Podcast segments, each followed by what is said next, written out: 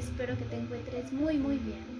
Hoy voy a hablar cómo se hace una autopsia psicológica. Vamos a ver primeramente los principios básicos de la misma. Vamos a comprender cómo es que se puede llevar a cabo. Antes de iniciar con este tema bastante controversial hoy en día por los diferentes homicidios que se han presentado, que hemos presentado en la sociedad mexicana, me gustaría primeramente adentrarme en un tema, en un tema importante, el cual es la depresión. Porque dentro de la autopsia psicológica no solamente se hace una reconstrucción de los hechos de una persona fallecida cuando su muerte es sospechosa, sino cuando también es un probable suicidio y los suicidios siempre devienen después de una depresión, una depresión mayor, media, una depresión maltratada, maltratada. ¿okay? Y antes de seguir con este tema tan controversial y tan interesante a la vez, me gustaría decirles una frase muy importante que yo creo que tendremos que tomar en cuenta. Nacer, crecer, reproducirse y morir no es lo mismo estar vivo. A veces no, vivimos, solamente lo pasamos como zombies. Ya no percibimos, ya no captamos, ya no nos fijamos que hay a nuestro alrededor. Solamente estamos viviendo por vivir, no por el gusto de hacerlo. No estoy en mi momento, a veces no estamos en nuestro hoy ahora. A veces estamos tan dispersos en el probable futuro o en lo que ya sucedió, pero jamás disfrutamos el momento, nuestro hoy, nuestro ahora y siempre es tu hoy ahora. Estés haciendo lo que estés haciendo, siempre es tu momento. Bueno, y, e iniciando, los principios básicos que debes que saber es que la víctima, hablando de un suicidio, ¿por qué? Porque la autopsia psicológica se puede hacer APS por suicidio o APMS, autopsia psicológica por muerte sospechosa. Cuando se tiene indicios que fue un suicidio, tenemos que entender que la víctima siempre va a dejar evidencia psicológica en la escena de la muerte, en los espacios que habitó y en sus obras. Tenemos que poner muchísima atención.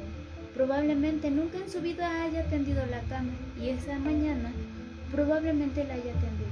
Ese es un indicio, que haya acomodado papeles, que haya acomodado alguna estructura, alguna ropa, etcétera, que algo haya hecho completamente diferente. Probablemente ese abrazo, ese último abrazo de te quiero, ese último abrazo de que qué bien lo pasamos, nos divertimos bastante los dos. Todo eso también es un indicio, también todo eso es una evidencia psicológica.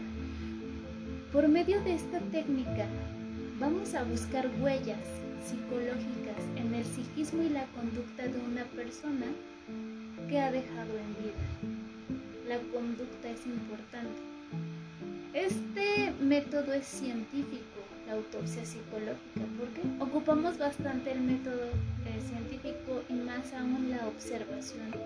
Ser bastante cuidadosos en todo lo que estamos observando en lo que nos están refiriendo sus familiares. Vamos a hacer una entrevista libre, estructurada, semiestructurada a todos los familiares, a todas las personas allegadas a la persona que atentó contra su, vida o se sospecha que atentó contra su vida. Eh, así como la probable personalidad, los factores de riesgo y también su estado mental es lo que, lo que vamos a poner con mucha, muchísima atención. Observar si ya lo había dicho con anterioridad, si él ya había tenido indicios, si él ya se había lastimado con anterioridad o algún amigo muy cercano le dijo, ¿sabes qué? Ya no le encuentro ningún motivo a, a estar vivo, no encuentro ningún motivo conseguir aquí, hoy, ahora ya no necesito estar aquí. Tenemos que determinar la manera de la muerte. ¿Por qué? ¿Por qué tenemos que determinar eso? Entendemos que la manera de la muerte es clara. Lo que no ocurre con la forma en la que ocurrieron los hechos. Y vaya que estoy tocando un tema bastante delicado con todos estos feminicidios que han estado pasando. Devani, eh, Paulette, entre otras chiquitinas, así como, vaya, ¿quién mató a Paco Stanley? ¿Quién mató a Octavio Caña? Entre otras personas. Se determina que la muerte puede ser natural, accidental, suicidio o, u homicidio. Se le conocen como las siglas NACH. La importancia de la psicología forense, eh, la autopsia psicológica en el ámbito penal, es importante porque va a lograr establecer el círculo de sospechosos. Y vaya que en ese momento todos son sospechosos. En los homicidios de, eh, de, autor desconocido, al caracterizar a la víctima con sus conflictos, motivaciones, estilos de vida, y estamos ofreciendo a los investigadores elementos de probabilidad en cuanto a los posibles autores. Asimismo, la autopsia psicológica en el ámbito civil con ella vamos a lograr establecer el examen mental de una persona fallecida cuando tomó acciones de carácter legal. Esto hay que poner muchísima atención si el, chico que atentó contra su vida, entre comillas, un mes antes, dos meses antes o una semana antes, firmó documentos importantes como testamento, matrimonio, eh, bienes, eh, donación de órganos, ahí tienes que poner más atención. ¿Por qué?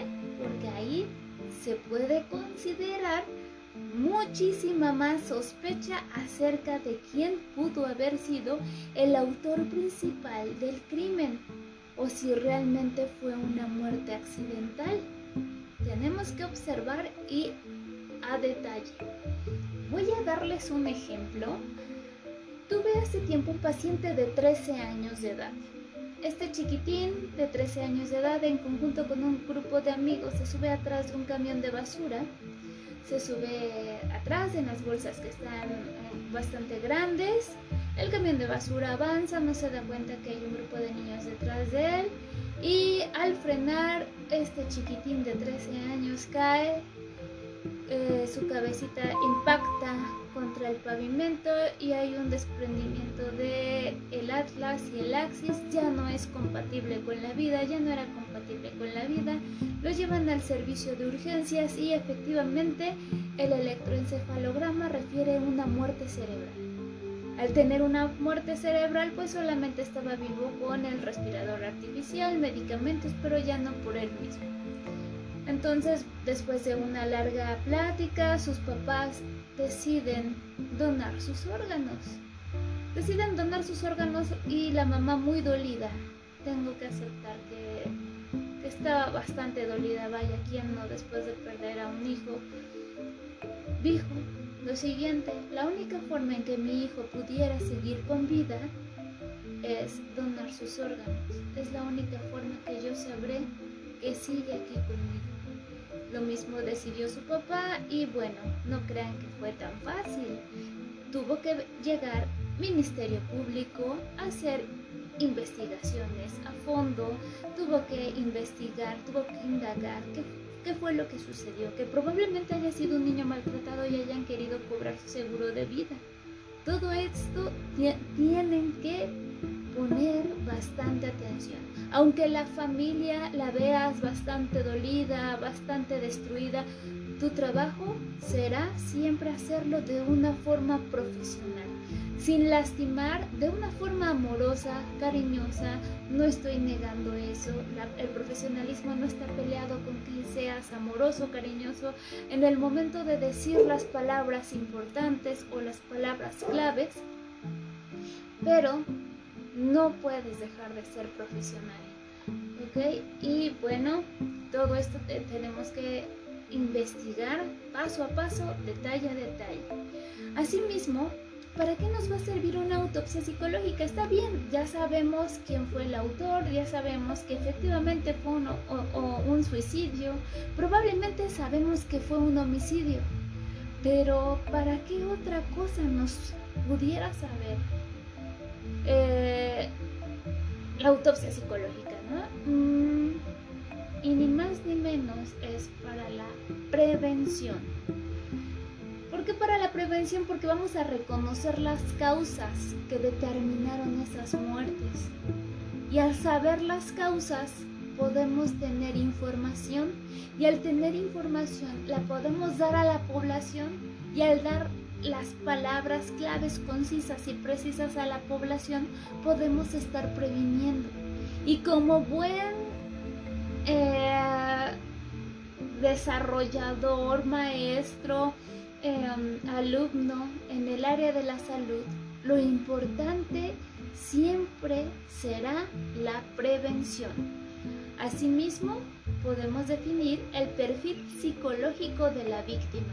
Por ejemplo, mi familiar empezó a aislarse, empezó a cortarse sus manitas, empezó a, a tener conductas entre comillas algo extrañas, etc. Todo ese es el perfil psicológico de la víctima. ¿Quién te lo va a referir? Efectivamente los familiares. ¿Y qué creen? Aquí viene algo también muy importante.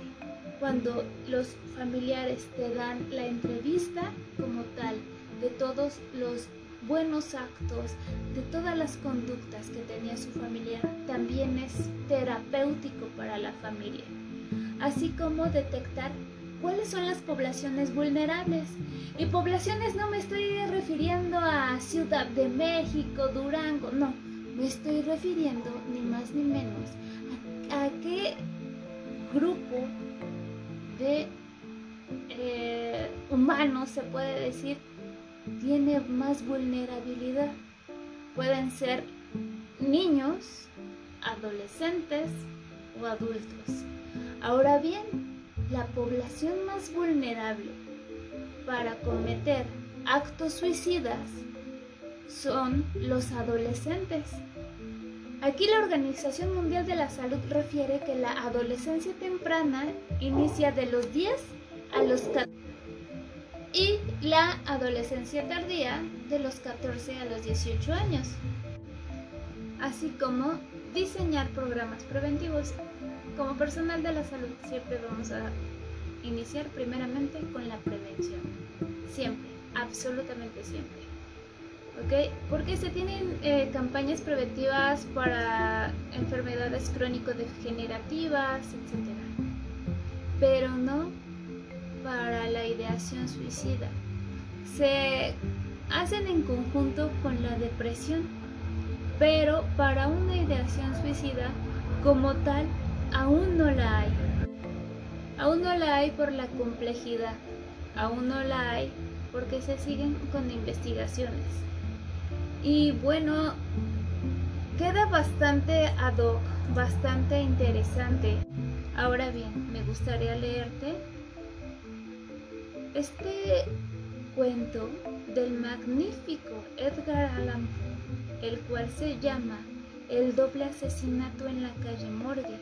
Y me pudieras decir, oye Cristina, ¿y para qué me interesa que me cuentes esto si estamos viendo la autopsia psicológica? Y te lo voy a leer para que te adentres, para que puedas investigar, para que puedas hacer tus propias especulaciones con esta breve información que te acabo de dar. Si estás listo, si estás preparado, vamos a escuchar este breve resumen que hice acerca de este magnífico escritor, Edgar Allan Poe, y se llama El doble asesinato en la calle Morley. Unos días más tarde, Ambos se enteran por el periódico de un cruel crimen en la calle Morgue, en el centro de París. Su descubrimiento se describe minuciosamente hacia las 3 de la mañana. Despertados por alaridos de terror, los residentes y dos gendarmes forzaron la puerta de una casa en cuyo cuarto piso vivían Madame Spanay y su hija Camille. Mientras subían la escalera, la gente seguía oyendo voces que discutían y después cesaron. La habitación de atrás de la vivienda, cuya entrada también tuvieron que forzar, se encontraba totalmente devastada. En el suelo se encontraban desperdigados diversos objetos de valor, entre estos cuatro mil francos en oro, además de una navaja de afeitar, así como cabellos humanos arrancados del cuero cabelludo y empapados en sangre. El cadáver de la hija estaba metido boca abajo en la estrecha abertura de la chimenea. Su rostro estaba arañado Marcas oscuras en el cuello indicaban estrangulamiento. El cadáver de la madre estaba en el patio. La cabeza estaba casi desprendida del tronco. Su rostro estaba desfigurado hasta resultar casi irreconocible. Al día siguiente, el periódico informó sobre el interrogatorio de los testigos del entorno de las víctimas y del vecindario la lavandera Pauline Dubourg declaró que solo el cuarto piso de la casa estaba habitado, que las damas eran acomodadas y amables, llevaban una vida retirada y no tenían sirvientes. El vendedor de tabaco Peter Muriel confirmó en particular la declaración sobre la vida retirada. El gendarme Isidore Muset informó sobre la apertura de la puerta y sobre los alaridos que habían oído en la escalera de la casa. Una persona hablaba en francés, la otra al parecer hablaba en español. En cambio, el platero Henry Duval, que también estaba en la escalera, atribuía la voz extranjera a un italiano, el transeúnte casual Oppenheimer. Describió la voz que hablaba en francés como temerosa y enojada a la vez. Él y otros testigos escucharon las palabras sacre, que significa sagrado, diable, que significa diablo, y mon Dieu, Dios mío. El banquero Jules declaró que Madame era adinerada. Dijo que había entregado el dinero como es debido y nadie lo siguió. El sastre William Beard, un inglés que vive en el vecindario y uno de los primeros en llegar a la escalera, sostuvo que la voz extranjera hablaba en alemán y dijo que oyó adentro ruidos de pelea y de algo que era arrastrado. La mayoría de los testigos confirmaron que la puerta de la habitación de atrás estaba cerrada por dentro. El empresario de pompas fúnebres, Alfonso García, un español que también vive en la calle Morgue, sostuvo que la voz estridente hablaba en inglés, pero él no entiende el inglés. El italiano que también subió las escaleras, Condidor Montani, opinó que era ruso, pero nunca ha hablado con un ruso. El médico al que mandaron llamar, Paul Thomas, llevó a cabo un examen forense la noche de los asesinatos. La laringe de Camille estaba totalmente presionada en la boca del estómago. Había una enorme contusión, tal vez producida por una rodilla. Camille había sido, pues, estrangulada. Su madre había sufrido numerosas fracturas. Todo su cuerpo estaba desfigurado y maltratado, probablemente por golpes propinados con un pesado garrote. El cuello había sido cortado con la navaja de afeitar. Al día siguiente de los asesinatos, la escena del crimen fue revisada minuciosamente sin nuevos hallazgos. No se encontraron rastros que pudieran explicar la intrusión o la fuga del autor del delito. Se siguen las noticias con gran interés, pero cuando el periódico informa que Levon, el portador de los cuatro mil francos en oro, es detenido, Dupin se manifiesta. Alberga la fuerte sospecha de que esto fue precipitado y razona sobre los planteamientos metodológicos de la supuestamente inteligente policía de París. Critica que es muy fácil correr el riesgo de enredarse en trivialidades y perder por ello la visión general. Dupin obtiene un permiso del prefecto de la policía y comienza su propia investigación en la escena del crimen de la calle Morgue. La casa todavía está rodeada de mirones. Dupin, acompañado por el narrador, observa primero con gran atención desde un callejón la parte trasera de la casa, la zona circundante. A continuación, examina la habitación devastada que se ha dejado inalterada, para el amigo Dupin no hay nuevos indicios. En el camino de regreso, hace un alto para visitar las oficinas del periódico parisino Le Monde. No se vuelven a hablar de los asesinatos hasta que al día siguiente, a mediodía, primero señala que los informes de los periódicos no han abordado el insólito horror del crimen Tampoco sorprende a nadie que los testigos que estaban en la escalera en el momento en cuestión hubieran oído el intercambio de palabras. No se había encontrado a nadie en la habitación y, debido a la gente, nadie habría podido escapar por las escaleras sin que lo vieran. Dupin cree que lo insólito del caso debe proporcionar los indicios decisivos para su solución en lugar de que la policía paralice el pensamiento. Aún no se habían dado cuenta de que todos los testigos estaban de acuerdo en que una de las voces pertenecía a un francés. Y ahí ponen especial atención a las posibles vías de escape del delincuente.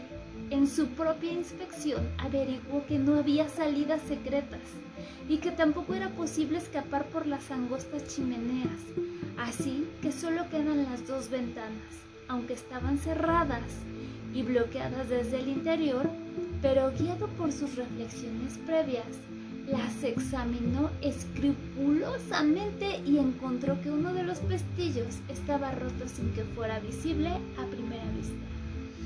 Además, en la parte posterior de la casa, Dupin notó que se podía subir por el pararrayos e impulsarse para llegar directamente a la ventana. También las condiciones de la habitación le dieron mucho que pensar a Dupin. La habitación estaba devastada y parecía saqueada, pero no se habían robado absolutamente nada, al menos no los objetos más valiosos. Por tanto, se descartan los motivos que la policía asume habitualmente. Se dice que incluso no hay ningún motivo en absoluto para la cruel y horrorífica muerte de estas dos señoras, Madame y Camille. Si ustedes quieren que les termine de narrar o hacer sus especulaciones de quién pudo hacer el asesino, escríbeme, mándame un mensaje y dame tus especulaciones. Con todo gusto te ayudaré. Te ayudaré a poder armar una autopsia psicológica o, si gustas, podemos terminar la narración más adelante. Y a mí me resulta bastante impresionante que no estamos tan alejados de esa imaginación tan terrorífica que tenía Edgar Allan Poe. Ahorita con el caso de Devani, ahorita con los casos de feminicidios, de tanta crueldad, tanto hombres como para mujeres, viceversa. No me resulta tan magnífico esta narración. Me resulta que estamos bastante en la realidad. Me hace recordar la muerte de Cancerbero, de Tyron González. Cancerbero, este rapero eh, magnífico, eh, también se especula que él se suicidó. Sin embargo, ¿qué creen? Que se relaciona mucho con lo que acabamos de leer. No había indicios de forzar ventanas, no había indicios de forcejeo, etc. Se dice que él se avienta desde un décimo piso y en la caída se supone se fractura la mandíbula inferior pero ya en la autopsia, que según la hace uno de sus amigos, entre comillas, refiere lo contrario.